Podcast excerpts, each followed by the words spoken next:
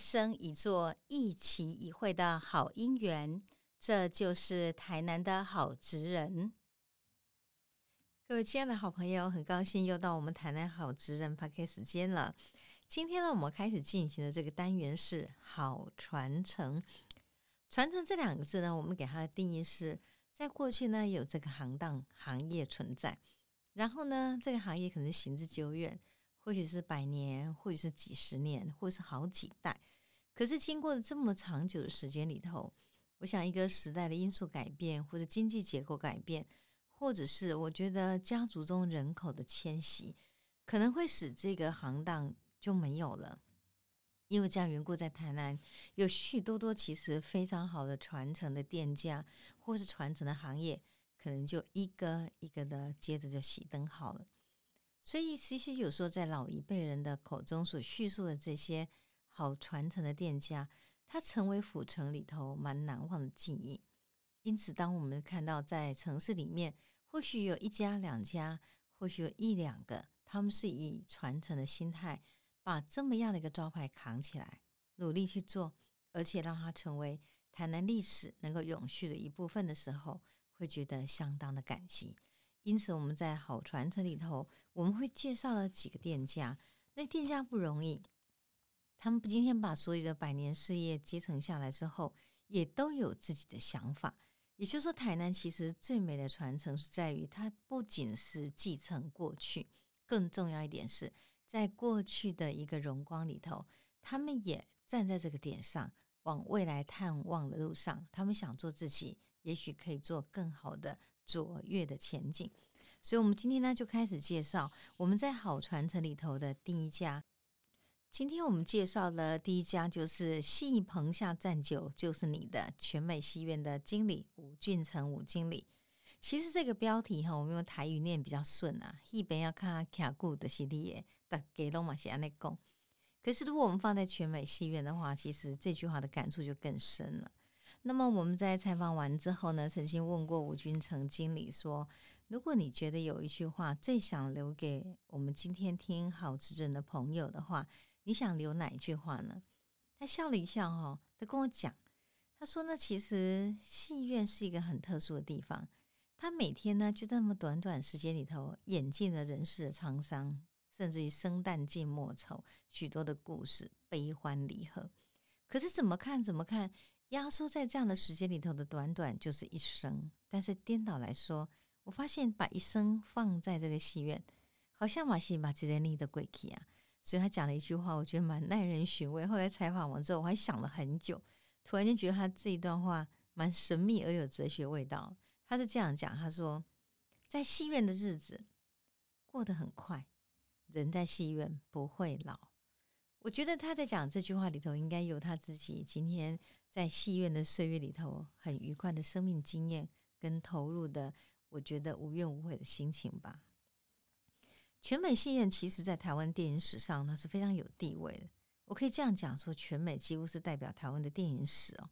那它开始呢爆红起来的最近几年，是因为在国际奥斯卡金像奖的大导演李安，他卧虎藏龙得奖了以后，大家开始去追寻，那李安是怎么样开始成为一个导演的？那探索的结果发现，李安在读台南一中的时候，特别喜欢去蹲在全美戏院去观摩西方电影的制作。还有拍摄的技巧，所以因为这样缘故，当李安成为台湾之光的时候，间接的大家对于全美戏院呢就开始觉得很注目，因为它是一个培养台湾之光的非常好的一个空间。另外是国宝级的手绘电影看板师傅严正发，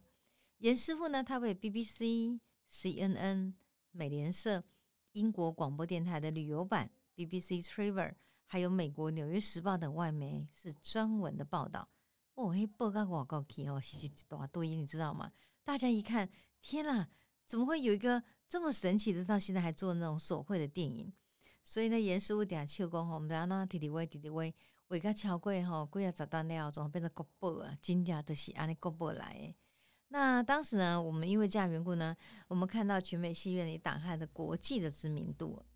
如果你去看全美戏院，它整个历史从一九五零年第一全城戏院开始到现在，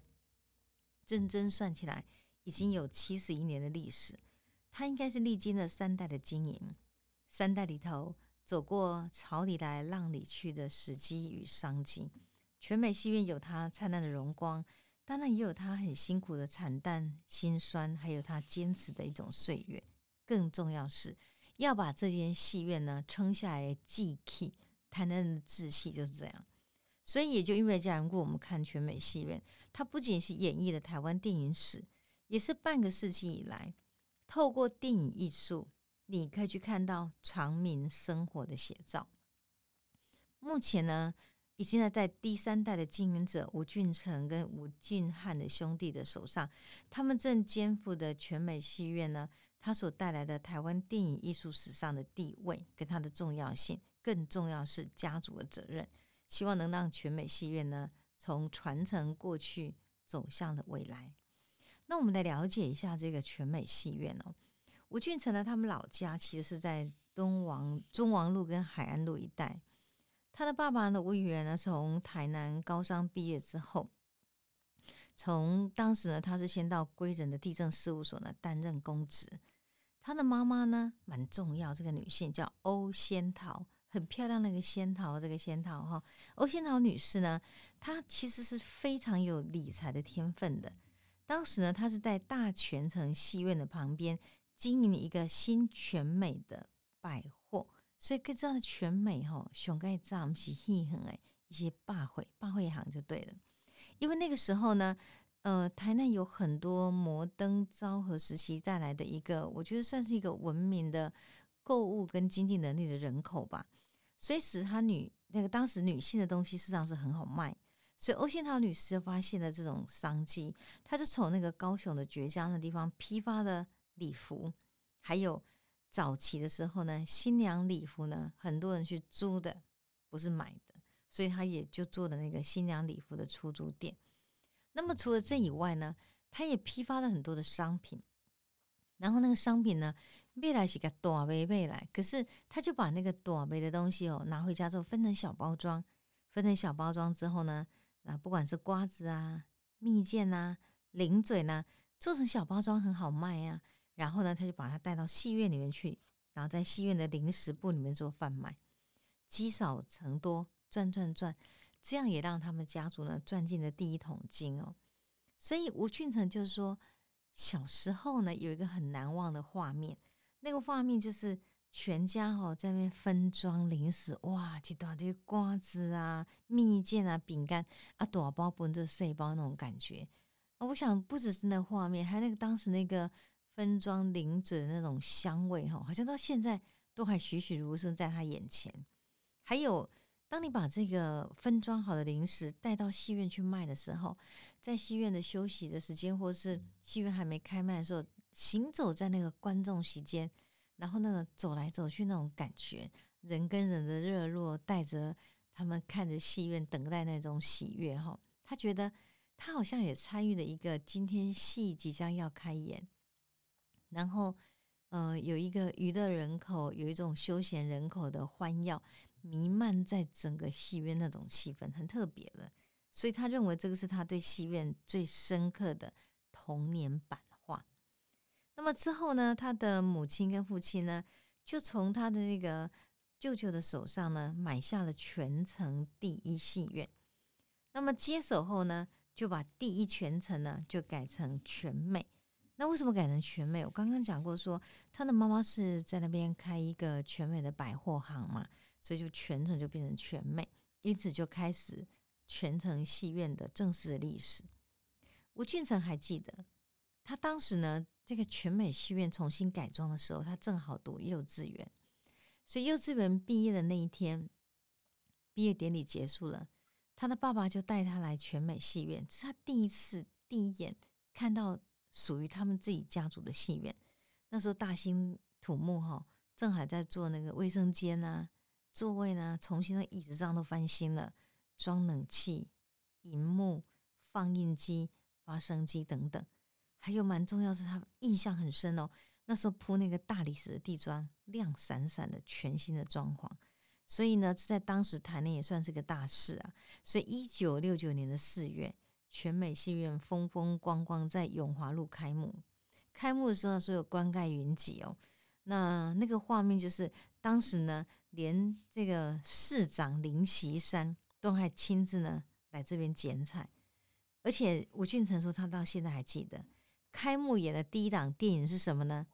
有以前呢非常性格的演员 Steve 麦昆，他演的《警网双雄记》，甚至你现在也可以在那个我们严师傅呢，他画的很多那个档案的那个画的那个手稿的那个画板里面，看到《警网双雄记》那个画面。因此，当时全美戏院哈，在你看到报纸上所读之后的广告是这样：设备完全。透风完备，座位宽敞，招待周到，当做文宣。那那时候演电影是从下午一点半演到晚场九点，每天放六场。哎，一二三四五六，你一定很难想象哎，每天放六场。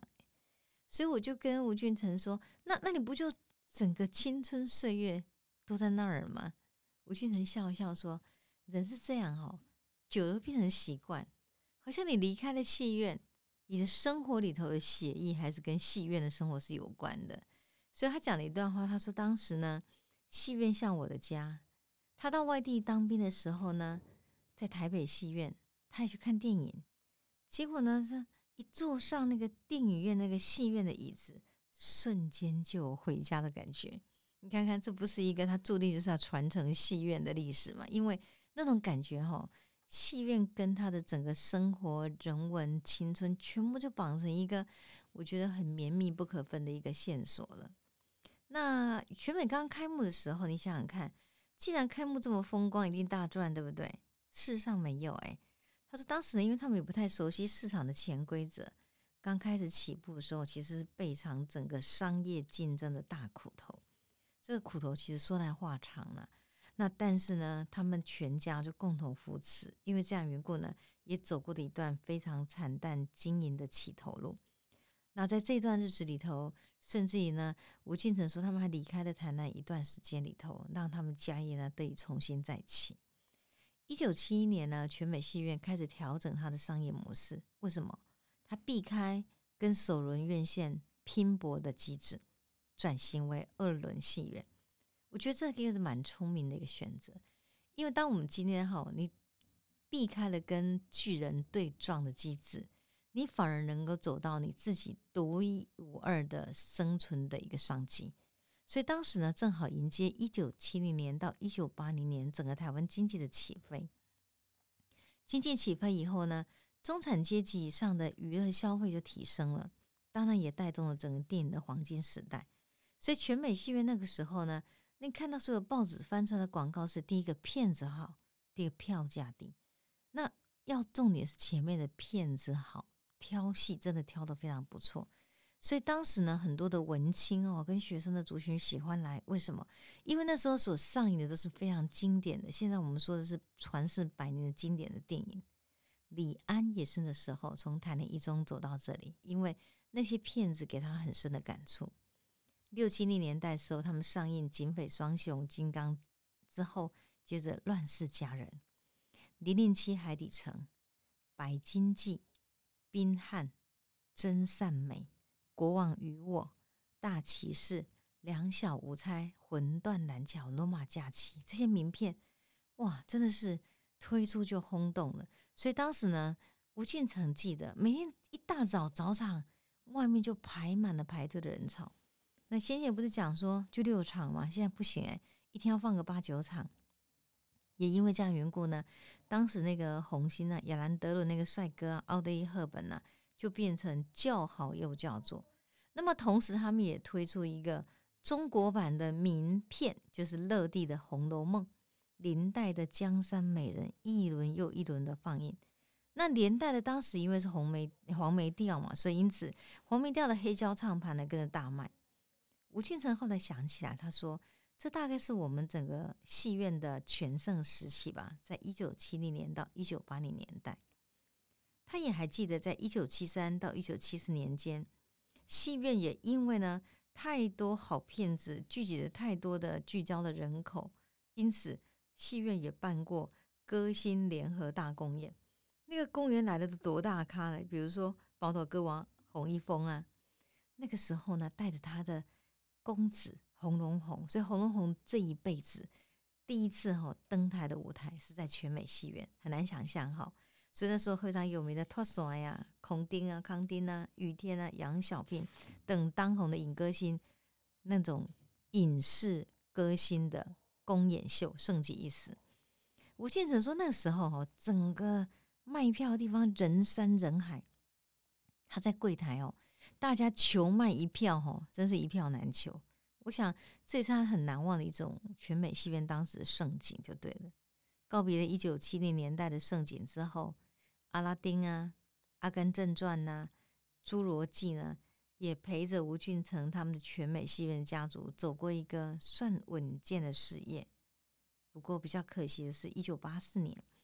因为他的父亲呢，觉得这个原来哈，他们这个今日戏院要这个收了，蛮可惜的，所以他就觉得应该要克服万难，鼎力来接下抛售的今日全美。那因为这样缘故呢，在那个时期里头，他们其实整个去负担两个，应该是戏院的担子是蛮重的。可是他的父亲就觉得那是一个家族的责任，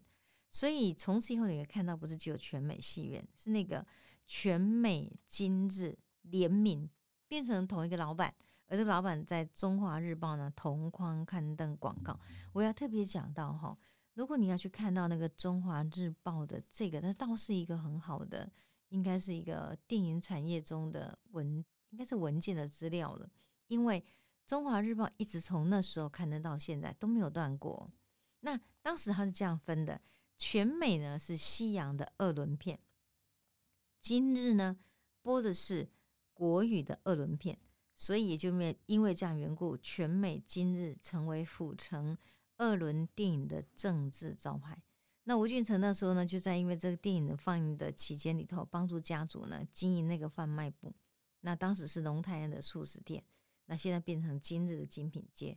我觉得这蛮特别。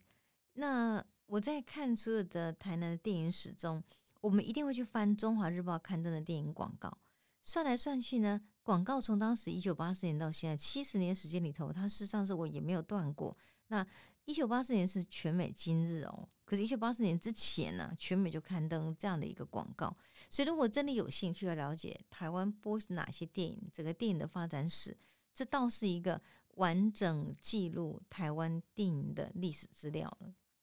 那一九八八年到一九八九年，永福路二段拓宽，到你现在看到这个部分，所以全美戏院的售票亭跟展示柜就被压缩了。压缩以后呢？二楼本来楼上是有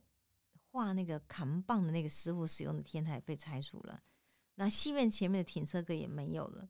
所以骑楼被打通了以后呢，他们在外面就设置一个 game 本读啊，里面就放了一些电影剧照、文宣资料。那之后呢，在一九九零年以后，台南市很多的电影纷纷转型为二轮院线。因此呢，就杀的，真的是火拼的战火隆隆啊，真是见血了。因为这样缘故呢，只有他们这个全美戏院在这边一直屹立不摇，就像稳稳的，也不多赚，然后呢，也是稳实的一个成长。所以我觉得这个全美戏院这个吴家哈蛮特别，是吴家一直有个家训是：第一个勤俭勤俭，第二个守成。所以在坚守本业之下呢，当千禧年后。一波波的那种恶性竞争的戏院潮倒闭了，很多家的戏院也从台南的戏院的版图上消失了。网络化的这种抢滩也出来了，没有人进戏院看电影了，大家都很叹息了。全美戏院当然会有冲击嘛，有，他当然也不得不进行一些全面的改装工程，增加数位放映的设备等等。但是我觉得蛮重要一点是。全美戏院，他一直坚持传承，而且把这个老字号给守住。所以后来，当文创的风潮启动了以后，他反而以一种文化资产获得重视。因此，全美戏院开始用老戏院的故事、手绘看板为号召，展开一系列的让年轻人研习电影艺术的课程，还有电影有关系的活动。那么，因此呢，许多的影展在这边变成把全美戏院当做是一个首选的场地。那么目前大专院校呢，也跟他们影剧科的合作，然后呢，在全美，这是一个非常优势的平台。南方影展在这里呼吁了吴米勒、生命等经典的名片。吴俊成说呢，当时《翻滚吧，男孩》的首演的当天，观众也出现像过去一样的荣景，真的爆棚哎！许多的小朋友、年轻人来跟导演合照，因此他那天特别感动，因为经历了那么久守成的岁月。可能全美呢，就安安静静的稳实，然后成长的时光中，结果整个戏院又重新来了一个爆棚的观众。他觉得那一天，他觉得自己是做对的，因为呢，对他们来说，因为这样的守城，所以使得很多人再回来了，所以戏院的里里外外都充满了希望。那在二零二零年的二月，大概也很难忘嘛。全美戏院在西洋情人节举办的“闪光第一，深情开放”。全美戏院七十周年《乱世佳人》特映活动，许多《乱世佳人》的爱好者又重新回来看我们《乱世佳人》的美照，还有那个电影。可是，其实我觉得更重要一点是，为什么要进到全美来看呢？因为全美当时放映《乱世佳人》的时候，正好是最盛景的时候。我们也怀念属于那个年代中台湾的整个摩登风华，跟台湾那个时候的古今靡靡。给你感觉进老戏院的氛围，而全美在，所以观众在，所以乱世佳人的爱就一直在，觉得蛮特别。我在采访的时候呢，吴俊成跟我讲一段话，他说：“我觉得哈，卖花和戏院里面的人好像不会老。”我问他说：“嘿，你为什么这样想呢？”他说：“真的呢，我常看卖花的人哦，好像都比别人老得慢。然后我在戏院里面呢，我就想。”他坐在这里，是我们以前哦小时候的住家，现在变成全美的办公室，好像没什么改变。只有阁楼呢，以前是读书的房间，现在呢摆设不太一样了。他也常想起说，小时候在这个空间这样转呀转呀。电影散场了，那散场时候人潮最多呀，他就帮忙卖冰棒啊，递冰棒啊，递弹珠汽水，那个日子仿佛就在昨天耶。可是恍惚之间，五十年过去了。他觉得他们五家对老戏院有使命感，服务老顾客一直是全美的坚持的信念。所以他说，眼前的一切看起来仿佛有很多的帮助的力量，但是要维护一个老戏院，随之而来的是更多的考验。因此，在越困难的时候，越能够激发我的能量，要让它守住，而且更好。当在地商家筹组赤坎商圈的时候，吴俊成也获得太太林淑慧的全力支持，热心的投入。那么，组的这群年轻人一起呢，为这个赤坎商圈能够做些什么，能够活络一些什么，甚至让大家看见整个赤坎商圈的能量。他说：“我好像欠这个土地一个恩情，我决定帮这个土地做一些事情，就是很简单讲，其实在赤坎商圈里面让。”常常咧讲啊，加大井头的水吼，无肥买水。以大井头为核心结盟的五十五家商店，包括商铺、饼铺、主编店、戏院、中药店等等，都是有特色的店家。它整合的这样商圈的资源呢，大家一起同心共力共好，举办了万神节等等的活动。其实我在今年的十月底参加他的万神节的时候，感触特别的多。这个万神节的发想是因为外国有万圣节，对不对？但咱大南人吼，哎，过咱家己的责任，还是阿多的责任吼，那个改着咱家己的信用。所以因为这样缘故呢，那个万神节就是把咱的新名都请出来。那这些神明呢，他就在护佑。整个乡里，然后呢，保佑我们平安的情况下，让大家呢可以参加这个万圣节的时候呢，顺便让我们孩子认识民俗跟记忆。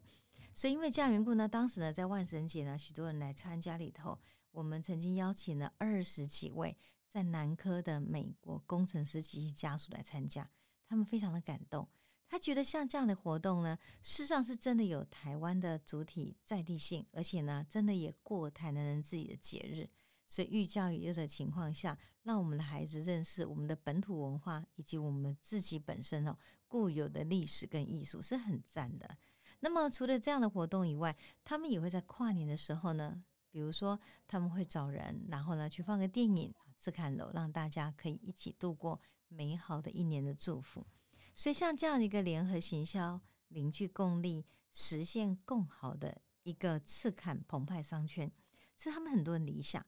吴俊成说：“我们要想出很多很多的好，让大家一起好起来。”也让我们今天生活在这个城市变得更好玩。另外，他也想透过商圈来发展电影艺术跟台湾电影史。未来全美戏院为主导，配合赤坎澎湃商圈，他们将朝着南方影展的陪伴、大导演回忆的电影院、戏院文化资产百宝盒、戏院舞台戏剧表演、艺文活动平台等等方向继续前行。吴俊成常讲说，我很喜欢戏院，在戏院日子里头，我觉得我好像悠哉悠哉的，就觉得自己活在这里头，每天都很充实。然后他笑笑告诉我说：“老师，我觉得我一直想做一件事情，就是电影的导演。所以他说，我的电影导演梦呢还没结束，在这个戏院，它会永远成为进行式。而在永远的进行式中，我要保持像天行者越挫越勇的精神。”继续来叙述全美戏院的故事。全美戏院走过台湾及台南戏院史的大风大浪，在一次一次的危机中，吴家兄弟共同协力，继承父母亲的志向，继志树世，而坚守一个戏院史以及戏院的志业，在危机中开创的转机，也让全美戏院走出一个让人尊敬的路。所以，各位，如果您今天经过永福路，看到我的严师傅那位扛棒。看到全美戏院，记得哟，这是一个台湾以及我们台南在戏院以及电影史上很重要的一个精神堡垒。走着去吧，你就进去看一场电影，那就没有错了，可以实现你的文青电影梦。